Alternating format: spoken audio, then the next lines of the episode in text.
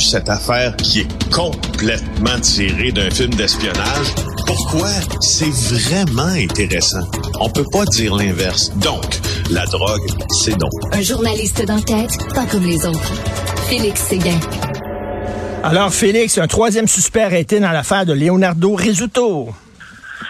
Oui, il va falloir suivre hein, cette affaire-là au cours des euh, prochaines euh, semaines parce que je pense que c'est le supplice hein, de la goutte euh, qui continue pour le crime organisé montréalais. Troisième suspect épinglé pour la tentative de meurtre sur Leonardo Rizzuto survenu le 15 mars dernier. On a tous vu ces images du véhicule de luxe de marque Mercedes criblé de balles, qui a terminé sa course là, dans la cour de coop funéraire euh, de Laval.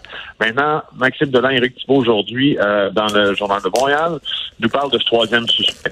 Alors, regardons ce qui est arrivé. Hein. Un premier suspect, Francesco Del Balso. Il a été arrêté un peu plus de 24 heures après la tentative d'assassinat sur Leonardo Rizzuto, alors qu'il était à l'aéroport sans bagage, qu'il a quitter pour l'Europe.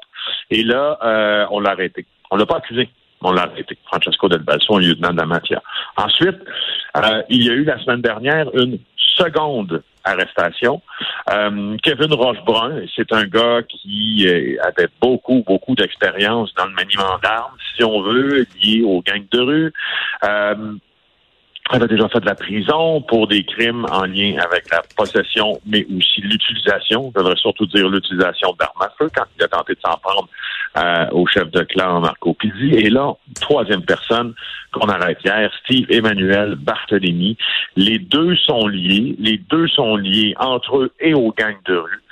Euh, et, euh, et, voilà, normalement, là, donc Rochebrun n'a pas été accusé, puis normalement, euh, Barthélemy ne sera pas accusé tout de suite non plus.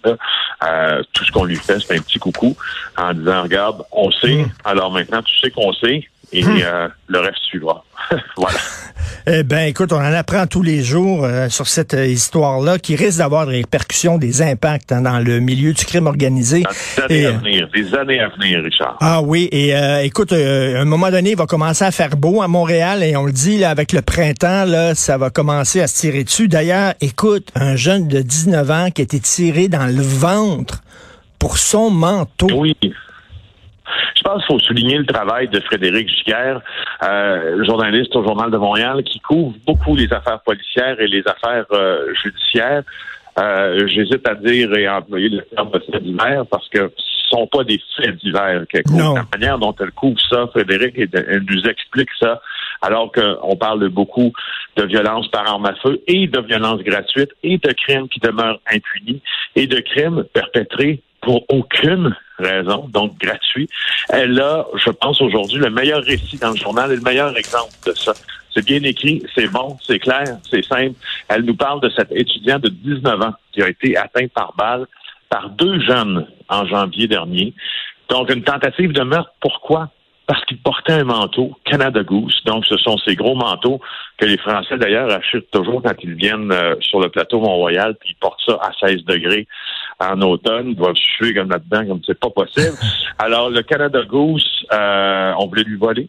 Donc, ça commence ça vers 23h30. Il vient de finir son travail. Il est dans un autobus du boulevard O'Brien dans Saint-Laurent, l'arrondissement Saint-Laurent. Il y a deux jeunes qui suivent dans l'autobus. Sort d'autobus et il se fait poursuivre à la course par euh, ces deux jeunes-là. Et euh, ils sont... Euh, il l'attrape et là, euh, il leur dit de donner son manteau. Il vide ce qu'il a dans les poches, il donne euh, et il prend son sac, prend son téléphone, il demande le code de son cellulaire, il ne le donne pas. Alors c'est là qu'il reçoit une balle mais ça, je comprends pas, là, tu sais, mettons, ils veulent son manteau, puis ils battent et tout ça, mais tu sais, y avait-tu à le tirer dans le ventre? Je veux dire, vraiment, là, c'est d'une violence inouïe. Et ce jeune-là, heureusement, il a survécu, parce que, écoute, tirer quelqu'un dans le ventre, c'est une tentative de meurtre. Je suis désolé, là, c'est pas le tirer dans un genou ou quelque chose comme ça. Il a survécu, mais il est complètement traumatisé, ce jeune-là. Ben oui, il a passé un bon bout de temps à l'hôpital. C'est un gars qui faisait du sport, qui s'entraînait.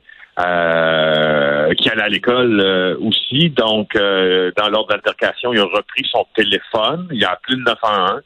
Et là, tu vois, il y a eu plusieurs chirurgies, on l'a envoyé à l'hôpital à cause de la balle qu'il a reçue. Et là, il y a t'imagines l'insécurité, le post-trauma qu'il vit, ce jeune homme-là, il le vit. Là. Mais donc là, intéressant, Alexandre, non, non fictif, parce que euh, on, a, on a protégé son identité, bien sûr. Il a repris une partie des activités. Il a réintégré, mais graduellement, juste graduellement, ses cours. Il a de la difficulté à demeurer concentré. Il peut plus aller au gym. Euh, il peut plus faire grand-chose, au fond. Alors, je trouve ça triste en maudit. Bref. Euh, oui, est-ce que, est-ce que ça s'est déroulé le soir ou la journée? Je me souviens plus. 23h30 23h30. OK, vraiment épouvantable. Le premier jour du procès Otera Capital, alors euh, l'ancien euh, l'ancien employé qui était sacré dehors par la caisse de dépôt euh, se poursuivit finalement la caisse de dépôt. Voilà, Bodland des Québécois, grand gestionnaire immobilier, la caisse de dépôt, gestionnaire financier, qui est un vice-président d'une de ses filiales, Alfonso Gracefa, à qui la caisse avait reproché beaucoup de gestes qui relèvent du conflit d'intérêts.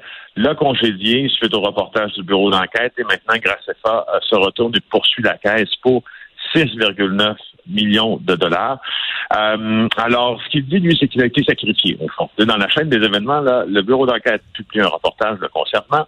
On fait état de prêts octroyés à des amis et même à des partenaires d'affaires. Et bref, euh, aussi une rencontre dans son bureau avec un homme lié à la mafia.